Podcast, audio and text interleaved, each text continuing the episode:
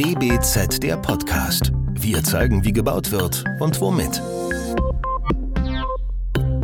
Willkommen zu unserer neuen Folge, Folge 97 und dem ersten Podcast in 2024.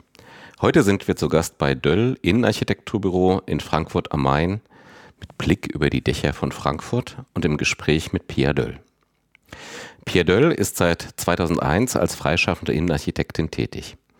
Bereits 2004 bist du Mitglied der Vertreterversammlung der Architekten- und Stadtplanerkammer Hessen. Und von 2011 bis 2015 warst du ehrenamtliche Landesvorsitzende im BDIA, Bund Deutscher Innenarchitektinnen und Innenarchitekten in Hessen.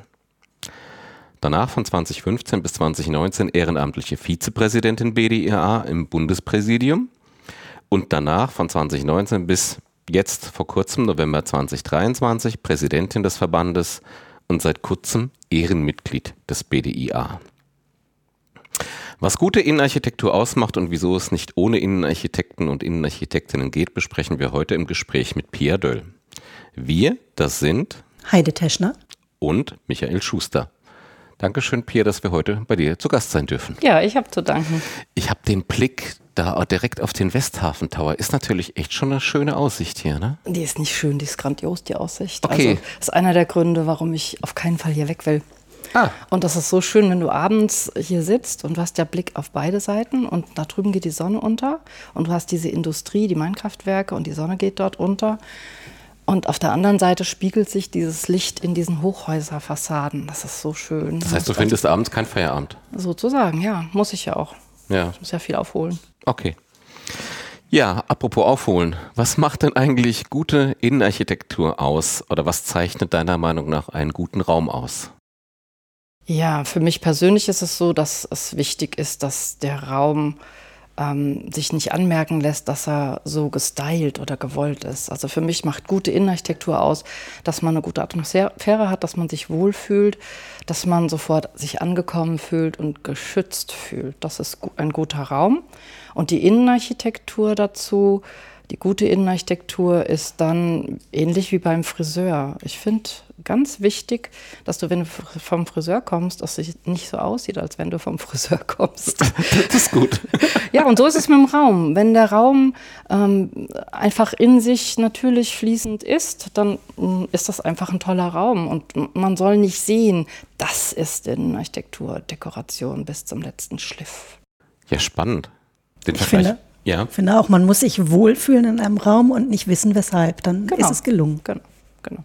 Welche Räume haben dich denn konkret als letztes da beeindruckt?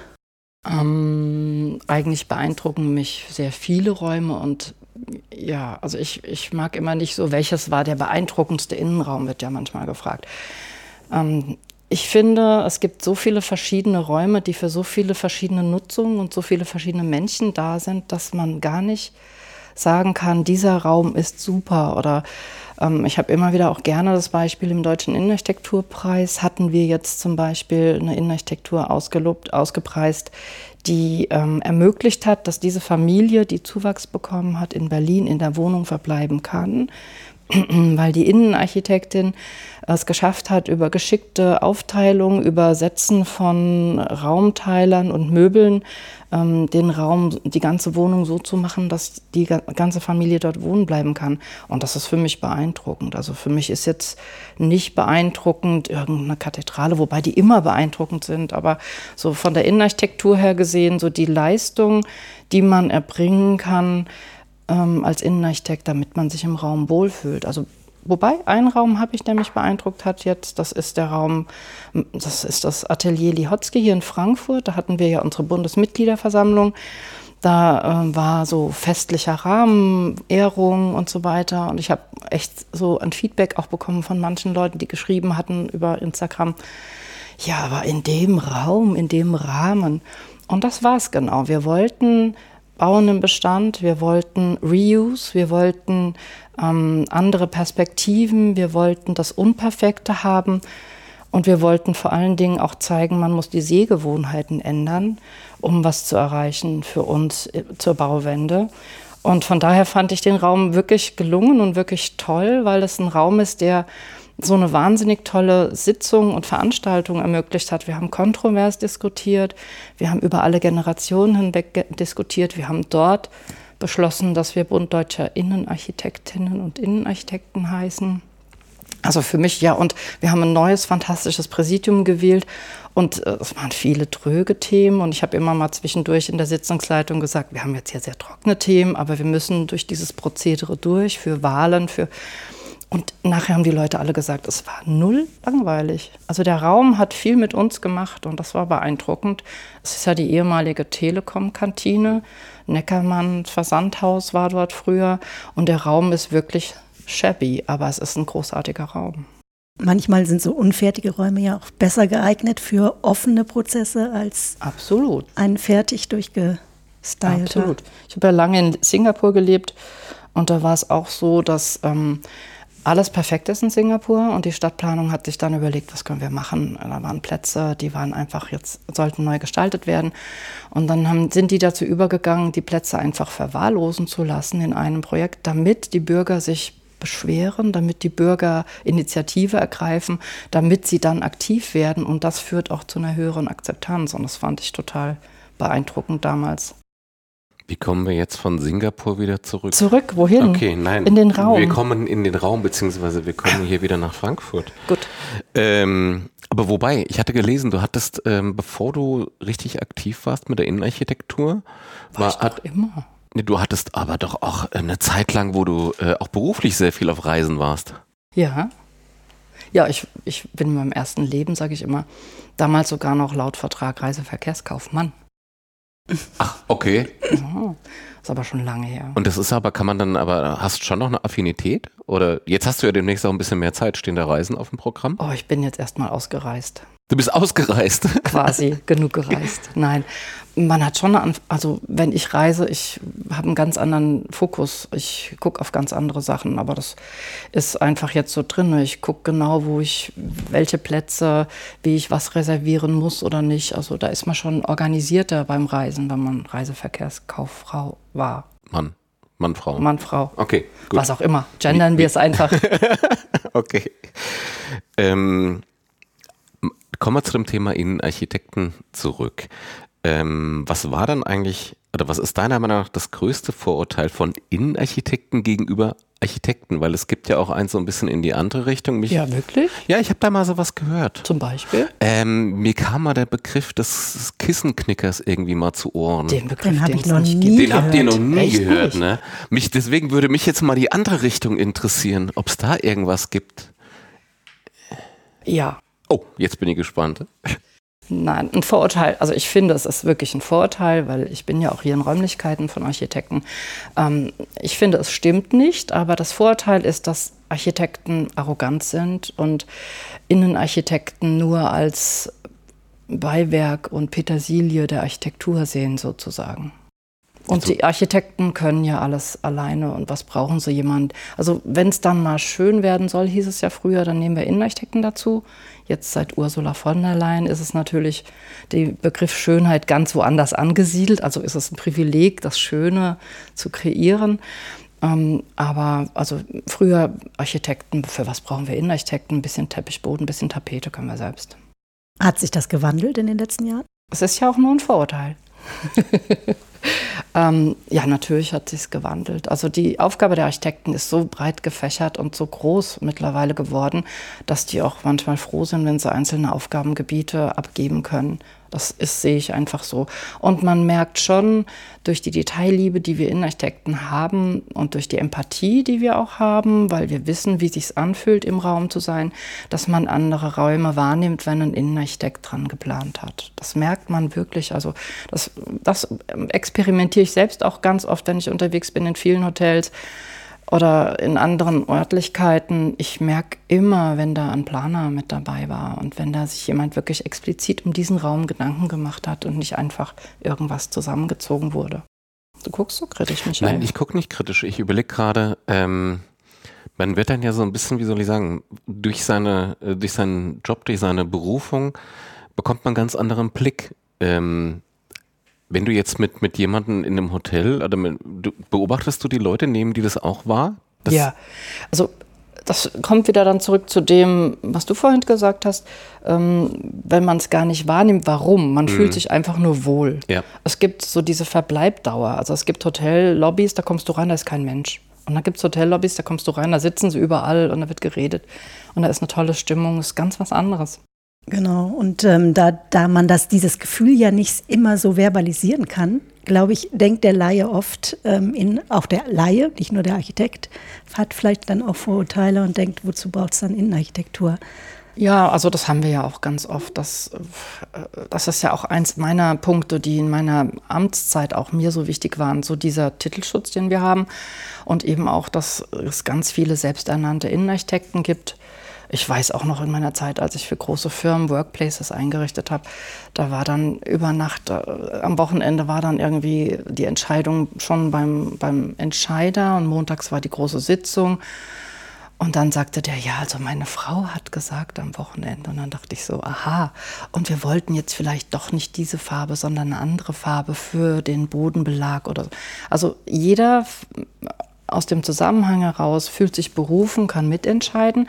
Dass aber viel mehr dahinter steckt, dass es eben auch der Teppichboden ist, der vielleicht auch diese Produktdetails äh, ähm, hat, der auch diesen Preis erfüllt, der auch überhaupt in dieser Farbe verfügbar ist, die vielleicht auch im Muster anders aussieht als auf der großen Fläche, dann in Kombination mit den Tischen und den Möbeln und den Akustikelementen. Das ist ja den Leuten gar nicht so bewusst, wenn sie dann eben nur so ein Muster sehen und sagen so, ja, die Farbe wäre jetzt besser als die.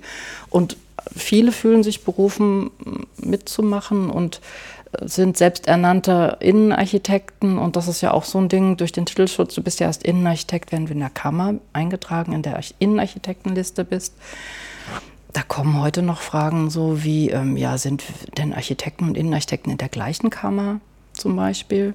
Das ist natürlich so. Wir sind Mitglied der Architekten, wir sind in der Architektenkammer alle Innenarchitekten, aber die, die eben nur studiert haben oder die studiert haben, aber nie diesen Sprung in die Architektenkammer gemacht haben, die dürfen sich eben nicht Innenarchitekten nennen. Und die dann, nennen sich dann Interieurdesigner? Nein, die nennen sich Innenarchitekten. Also ah, guck doch mal bei LinkedIn oder bei Xing oder so, wie viele da gerade fertig sind mit dem Studium und haben dann da stehen Innenarchitekt. Da weiß man, geht nicht. Was war für dich so das schönste Feedback eines Bauherrn oder einer Bauherrin nach einem längeren Projekt? Ich habe das, also das ist ja das, was mich auch am Leben hält sozusagen, denn es ist ja schon teilweise sehr, sehr, sehr anstrengend, diese Vielfältigkeit in den Projekten. Und das Schönste ist für mich schon oft gesagt, Frau Döll, ohne Sie hätten wir das so toll nicht hinbekommen. Wir fühlen uns hier so wohl, wir sind richtig glücklich. Und wir freuen uns, dass Sie uns unterstützt haben. Und das, das habe ich wirklich oft. Und das freut mich dann natürlich auch. Bei all dem Ärger, der immer drin steckt, und es gibt auch mal andere Bauherren, die dann einen dafür verantwortlich machen, dass eben das Material nicht lieferbar ist oder dass es ein Handwerker jetzt ausgefallen ist. Und natürlich ist der Innenarchitekt schuld und das gibt es auch, na klar. Okay. Muss man jetzt nicht verstehen, aber okay. Ähm, ich verstehe es. Echt? Ja, Empathie.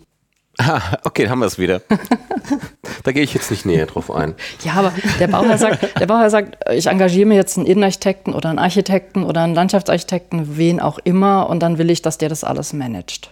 Ja, aber auch, du kannst nichts für irgendwelche Liefergeschichten. Na klar, aber der Bauherr denkt da so weit nicht. Also nicht alle, aber viele. Wir haben ja halt in der Innenarchitektur auch viele Private, die mhm. sind da nicht so drin im Thema. Also ja gut, das mag sein. Naja. Ähm, wir befinden uns aktuell in sehr interessanten Zeiten mit äh, vielen brandaktuellen Themen. Was sind deiner Meinung nach die dringendsten Aufgaben in der Innenarchitektur? Ist es beispielsweise Zirkularität? Du hattest vorhin auch von, vom Unreinen gesprochen ähm, bezogen auf eure Versammlung? Ist es das Bauen im Bestand? Was sind für dich jetzt zukünftig für die Innenarchitektur die Themen, wenn man das so sagen kann? Also das, das Hauptthema ist jetzt wirklich für uns, ähm, die Bauwende mit vorantreiben zu können. Also das Bauen im Bestand ist für uns kein Thema, weil einen Innenraum gibt es nur im Gebäude und das Gebäude besteht, also gibt es Innenarchitektur sowieso nur Bauen im Bestand sodass wir schon immer, seitdem es Innenarchitekten gibt, bauen die im Bestand und wir wundern uns sehr, dass die anderen das jetzt so als neu es gibt es schon immer und wir sind auch spezialisiert darauf. Viele von uns bauen ja ganze Villen und Häuser eben auch einfach komplett um. Das ist schon mehr Architektur als Innenarchitektur. Trotzdem ist es aber noch Innenarchitektur. Und ähm, für mich ist es wichtig, jetzt die nächsten Jahre unsere Expertise so weit in den Vordergrund zu bringen, dass wir Innenarchitekten ein unverzichtbares Teil der Bauwende werden, was noch nicht ganz so ist. Also die Architekten, also ich sehe es jetzt Bundesstiftung Baukultur zum Beispiel, da ist kein Innenarchitekt beteiligt bei all den Diskussionen. Oder bei vielen anderen Themen, da sind die Innenarchitekten gar nicht so sehr involviert. Da wird, da ist noch nicht Woran so. liegt das? Ich habe mir Mühe gegeben, das zu ändern. Ist mir auch gelungen in vielen Bereichen. Also wir sind jetzt in Gesprächen mit vielen Verbänden. Wir haben gemeinschaftlich viele verschiedene Deklarationen unterschrieben. Die Innenarchitekten werden jetzt mehr gefragt, habe ich den persönlichen Eindruck, und das ist auch das, was mir von außen gespiegelt wird, durch, dadurch, dass wir einfach sichtbarer geworden sind. Ich bin ja überall gewesen, wir haben uns ja überall getroffen. Und ähm, ja, also ich glaube, es hat damit zu tun, dass ähm, die Architekten einfach viel mehr sind und viele Architekten der älteren Generation immer noch denken, wir machen das alles mit. Ist ja in guten Fällen, in günstigen Fällen auch so. Können die ja auch, kann man ja auch. Aber es wird in Zukunft Fachkräftemangel sowieso auch geben und jeder kann froh sein, wenn er noch Unterstützung bekommt und erfährt. Und die Architekten würden sich gut tun, sich jedes Büro und Innenarchitekten auch mit dazu einzustellen, weil die einfach schon bauen im Bestand schon lange können und da auch wirklich unterstützen können. Dafür gibt es vieles, was Innenarchitekten natürlich nicht können, im Gegensatz zu den Architekten, ja, aber.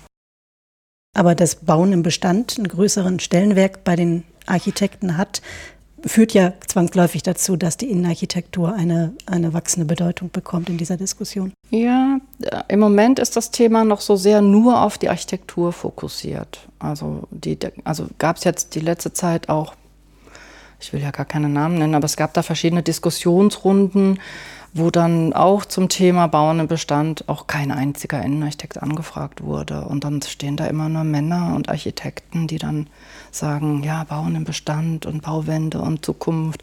Und keine einzige Innenarchitekt oder Innenarchitektin ist überhaupt nur angefragt oder involviert. Weil einfach diese Netzwerke anders sind. Sie sind nicht so präsent, das ist nicht mal böser Wille. Für viele ist es einfach ein Thema, das nicht so Deswegen müssen wir einfach mehr marktschreierig sein und noch mehr rauskommen aus uns. Und das ist ja heute auch ein Anfang. Ich wollte gerade sagen, deswegen sitzen wir hier. ähm, du hast dich jetzt 13 Jahre lang ähm, ehrenamtlich in vielen Positionen eingebracht. Was hat dich dabei immer wieder angetrieben oder was war vielleicht auch überhaupt so die Urmotivation, sich da so einzubringen und Dinge voranzutreiben? Urmotivation. Ja, es ist so ein, das eine bedingt das andere. Ich mache es ja wirklich schon sehr lange. Ich bin seitdem ich im BDIA bin, auch schon gleich im erweiterten Vorstand des Landesverbandes, im Landesverbandsvorstand, darüber dann der, im Bundesrat des BDIAs. Man ist immer dabei und man erkennt, dass es so viele Themen gibt, die auf der Basis nicht immer so ankommen, die aber für unseren Beruf wichtig sind. Und schon fängt man an, Informationen zu verknüpfen, macht das sehr gut und wird dann auch für viele Dinge angefragt, das oder das zu tun. Von daher, ich bin immer dem gefolgt. Nicht, dass ich nicht Nein sagen könnte, aber mich hat es interessiert, ähm, ja, zusammenzuarbeiten mit anderen für unseren Berufsstand was zu erreichen. Und auch wenn ich sehe, ich war ja dann auch beim ECA oder bin immer noch Delegierte im ECA, ähm, wie toll das ist, sich zum Beispiel mit den anderen europäischen Innenarchitektenverbänden auszutauschen und darüber Wissen zu beziehen und auch erstmal zu schätzen, welche Pfünde wir in Deutschland als Innenarchitekt haben. Das sind alles so, erst dann erkennt man viele Zusammenhänge und kann auch jetzt gerade für die Bauvorlagenberechtigung auch nochmal anders agieren. Und das ist für mich der Motor, zu verstehen, warum ist was wie. Und ein Thema, sich ehrenamtlich zu engagieren, ist auch immer, ähm, sind nur spannende Leute, nur Leute, die in diesem Fach gut drin sind, mit denen man sich fachlich super austauschen kann, auf sehr hohem Niveau. Und das ist das, was mich reizt. Also Ich fand das schon früher, als ich mit den Kindern unterwegs war um der Sandkiste, hat mich sehr gelangweilt, so, was kochst du heute Mittag? Und, und ich finde es einfach großartig und das war auch schon, deswegen, ich war ja auch schon vorher in allen möglichen Schulen und so war ich immer schon im Elternbeirat und wir haben auf der weiterführenden Schule ein, ein Konvent zur Suchtprävention initiiert und sowas. Ich wollte schon immer nicht meckern, sondern was verändern. Weil die Menschen, die immer nur sagen, mi, mi, mi, mi, mi, das ist nichts, lieber dann was tun und wenn es dann nichts ist, dann hat man es wenigstens versucht. Und das ist mein Motor fürs Ehrenamt. Du hast jetzt, da grätsche ich mal kurz rein, Gerne. gerade schon die, Bo äh, die Bauvorlage äh, Berechtigung eingebracht, wo der BDIA mit der Frankfurter Erklärung die vollumfängliche Bau ähm, Vorlageberechtigung für Innenarchitekten fordert. Ja. Ähm, was ist das, warum ist das euch so wichtig als Innenarchitekten? Ja, vorhin haben wir ja schon über die Bauwende gesprochen ähm, und dass jetzt das Thema Bauen im Bestand auch, was immer schon Thema der Innenarchitekten war, von den Architekten äh, entdeckt wurde, so hat man fast den Eindruck, ist natürlich nicht so, wird jetzt sehr stark vorangetrieben. Und für uns ist wichtig, dass wir als Innenarchitekten dann nicht hinten runterfallen können wollen. Außerdem ist es so, dass in den verschiedenen Bundesländern föderalistischer Staat unterschiedliche Bedingungen sind. Ich in Hessen habe das Glück, dass ich die besondere Bauvorlagenberechtigung hab, habe. Das heißt, ich könnte in Hessen die Deutsche Bank modernisieren, dürfte ich im Rahmen meiner Berufsausübung. Aber in anderen Bundesländern ist es eben nicht so. Die dürfen nicht mal eine, eine Gaube als Bauantrag einreichen. Das ist sehr, sehr unterschiedlich.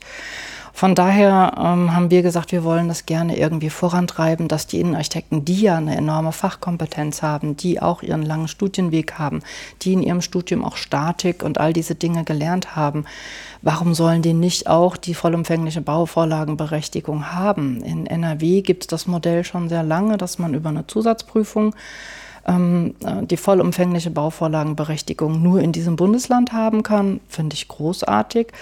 Wobei es dann schon wieder witzig ist, wenn dieser Innenarchitekt aus NRW dann in Hessen bauen will, darf er es nicht. Und da, da, das ist so ein Ding. Aber das hat die Architektur ja auch. Da gibt es ja genauso diese, wenn du in Hessen eingetragen bist als Architekt, darfst du dich theoretisch in einem anderen Bundesland, soweit ich weiß, nicht mal als Architekt bezeichnen. Also das ist mit dem, und da, wir sagen, wir, wir hätten gerne die Bauvorlagenberechtigung für Innenarchitekten, weil viele meiner Kollegen und Kolleginnen arbeiten in Architekturbüros als Innenarchitekt. Die machen acht, neun, zehn Jahre in den Architekturbüros Umbauten, Neubauten, alles mit. Da fragt keiner in so einem Büro, kannst du das? Weil wir können es ja. Wir haben es ja von der Ausbildung her gelernt. Und dann gehen die, machen die sich selbstständig und dürfen dann nicht mal eine Dachgaube einsetzen oder einen Bauantrag dafür stellen. Und das ist eigentlich so ein Ding, was nicht wirklich sein kann, wenn im Gegenzug dazu dann Handwerker vollumfängliche Bauvorlagenberechtigung haben oder jetzt die Ingenieure, die vom Ausland nach Deutschland kommen, die vollumfängliche Bauvorlagenberechtigung haben. Warum dann die Innenarchitekten nicht? Ja, ich war jetzt in Rheinland-Pfalz auf diesem Sommerfest auf dem ähm, der Architektenkammer und dann wurde ganz stolz von der Politik verkündet, dass man jetzt ähm, erreicht hat, dass die Handwerker vollumfängliche Bauvorlagenberechtigung haben, wo ich dann denke, ja, und die Innenarchitekten in eurem Bundesland, die dürfen das dann nicht oder was ist das dann? Deswegen haben wir gesagt, wir wollen jetzt da das Thema angehen und mal provokant fordern. Und dieser Flickenteppich ist ja auch so anachronistisch, dass man an Ländergrenzen Halt machen soll, wenn man einen Antrag, einen äh, Auftrag annimmt. Für alle. Also das, das in meiner Arbeit in der BHK, also ich habe ja nicht in der BHK gearbeitet, aber durch diese mit Zusammenarbeit mit der BHK, da wird einem auch klar, wie dieser Flickelteppich wirklich in Deutschland ist. Auf der anderen Seite haben wir ja auch föderalistischen Staat, was ja grundsätzlich auch gut ist. Also ich finde es schon schön und gut, dass Bayern nicht gleich Bremen ist. Ich würde ganz gerne nochmal zurückkommen auf deine Amtszeit. Ja. Und zwar so ein bisschen rückblickend. Ähm, Amtszeit als Präsidentin oder auch ähm, in den anderen Funktionen. Was waren eigentlich aus deiner Sicht die größten Erfolge? Und gibt es ein Thema, was du gerne noch ein bisschen ähm, stärker vorangetrieben hättest oder du dir wünschst, dass es dieses Thema in, in der nahen Zukunft vielleicht auch irgendwie, dass es da nochmal ein bisschen stärker vorangeht? Hm. Also größte Erfolge für mich ist das Vernetzen in verschiedenen Gremien. Also auch jetzt im AHO bin ich ja auch in Fachgruppen, Arbeitsgruppen. Ich bin jetzt auch in der Novelle der HAI mit Bundesministerium für Wirtschaft auch mit involviert in der Arbeitsgruppe. Ich bin, glaube ich, die einzige Innenarchitektin, die dabei ist.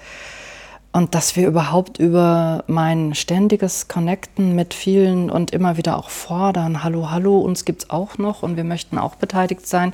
Es geht auch uns an, dass wir darüber dann eine Chance haben. Die sind manchmal so genervt von mir, dass die sagen, ja komm, geh da rein in die Gruppe, in das Gremium. Wenn wir sie dabei haben, können wir sie besser kontrollieren. kann man mich kontrollieren? Ja, kann man bestimmt auch. Nein, also für mich war das so eins dieser, finde ich toll, dass wir das erreicht haben. Genauso finde ich jetzt super, dass wir endlich diese Umbenennung erreicht haben. Es war ja ein hartes Stück Brot, wo ich immer denke, wir haben tatsächlich andere Themen, die wichtiger sind als dieses genauso, aber das ist trotzdem ein Erfolg, den wir erwirkt haben.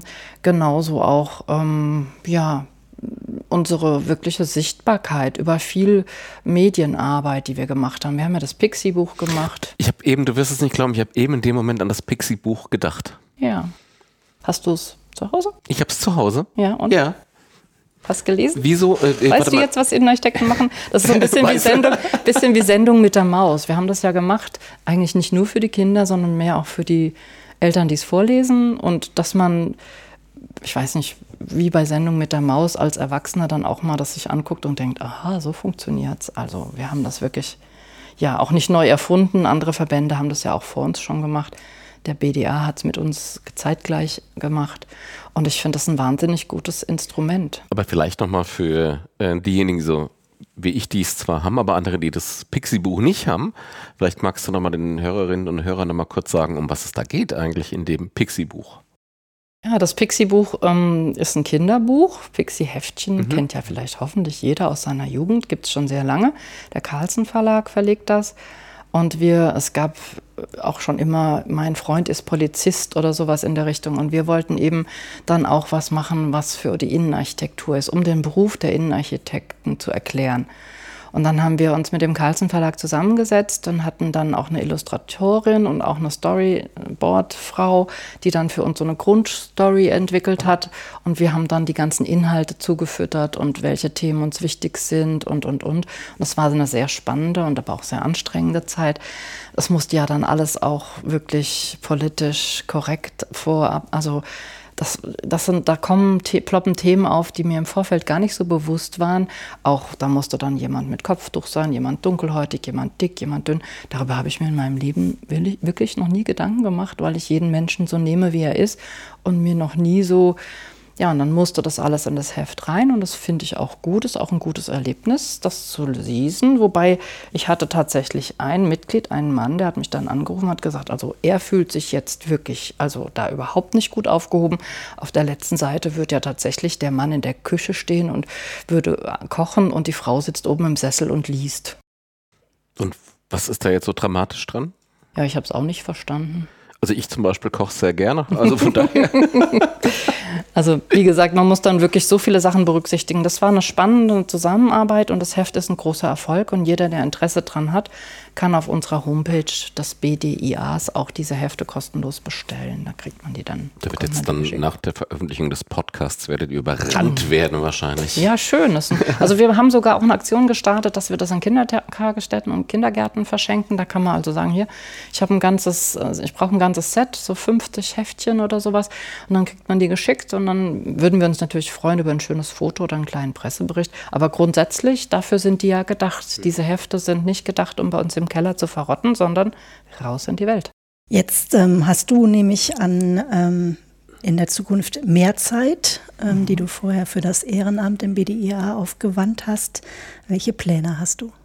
Ähm, einer der Gründe, warum ich jetzt auch das Ehrenamt abgegeben habe, ist nicht nur, dass ich den Staffelstab weitergeben möchte an die jüngere Generation, an andere Denker, sondern auch die Tatsache, dass ich ähm, mehr Zeit haben möchte für die Menschen, die ich liebe. Also ich bin Oma von zwei Enkeln und meine Enkel sind ja auch, die, die Kinder in diesem Pixie-Heftchen heißen wie meine Enkel. Wie ist das denn passiert? Ja, ich weiß auch nicht. Irgendwie so ging es darum, ja, was nehmen wir denn mal für Namen? Und dann fielen mir die interessanterweise sofort ein. Von daher, also ich möchte einfach mehr Zeit haben für solche Dinge. Das ist mir jetzt sehr wichtig geworden, wo ich jetzt wirklich so seit 15 Jahren in dieser Mühle stecke. Brauche ich dafür auch mal wieder Zeit zum Atmen. Ich will mein Büro auch wieder auf Vordermann bringen. Das hat auch sehr gelitten. Und ich will jetzt auch noch, also ich bin ja schon lange Sachverständige für Architektenhonorare, deswegen auch meine Mitarbeit in dem HAI-Novelle. Ähm, das ist was, da ist man so tief in dem Thema auch drin. Und ich möchte jetzt die öffentliche Bestellung noch anstreben. Da muss ich jetzt auch noch ganz schön viel lernen. Das Leben ist ein lebenslanges Lernen, heißt es doch so schön. Ja, das sind so meine Pläne. Langweilig wird mir nicht. Ich muss jetzt eher lernen, mich nicht überall einzumischen, was die ganze Zeit für mich so intravenös schon. Aber ich muss jetzt ab und zu mal still sein und nicht zu allem meine Meinung kundtun. Und das lerne ich jetzt gerade. Da habe ich wirklich viel zu tun und das macht mir auch irre Spaß. Es ist ja erst seit zwei, drei Wochen, aber man wächst an seinen Aufgaben. Ein lebenslanges Lernen ist doch ein gutes Ziel. Ja, auf jeden Fall. Learn Junkie. Ja, das äh, vielen Dank. Das war's schon wieder. Das war der DBZ Podcast. Die DBZ berichtet praxisnah für und mit Architektinnen und Architekten, Bauingenieurinnen und Bauingenieuren und nutzt dafür vielfältige Medienkanäle wie den Podcast. Entwickelt wird der Podcast von der gesamten DBZ-Redaktion. Wenn ihr unsere Arbeit unterstützen möchtet, könnt ihr das am besten, indem ihr unser DBZ-Magazin abonniert oder unserem Podcast 5 Sterne verleiht. Der DBZ-Podcast wird von unserem Tonmeister Lynn Meisenberg abgemischt. Mehr Informationen gibt es auf dbz.de. Vielen Dank. Tschüss. Dankeschön, vielen Dank.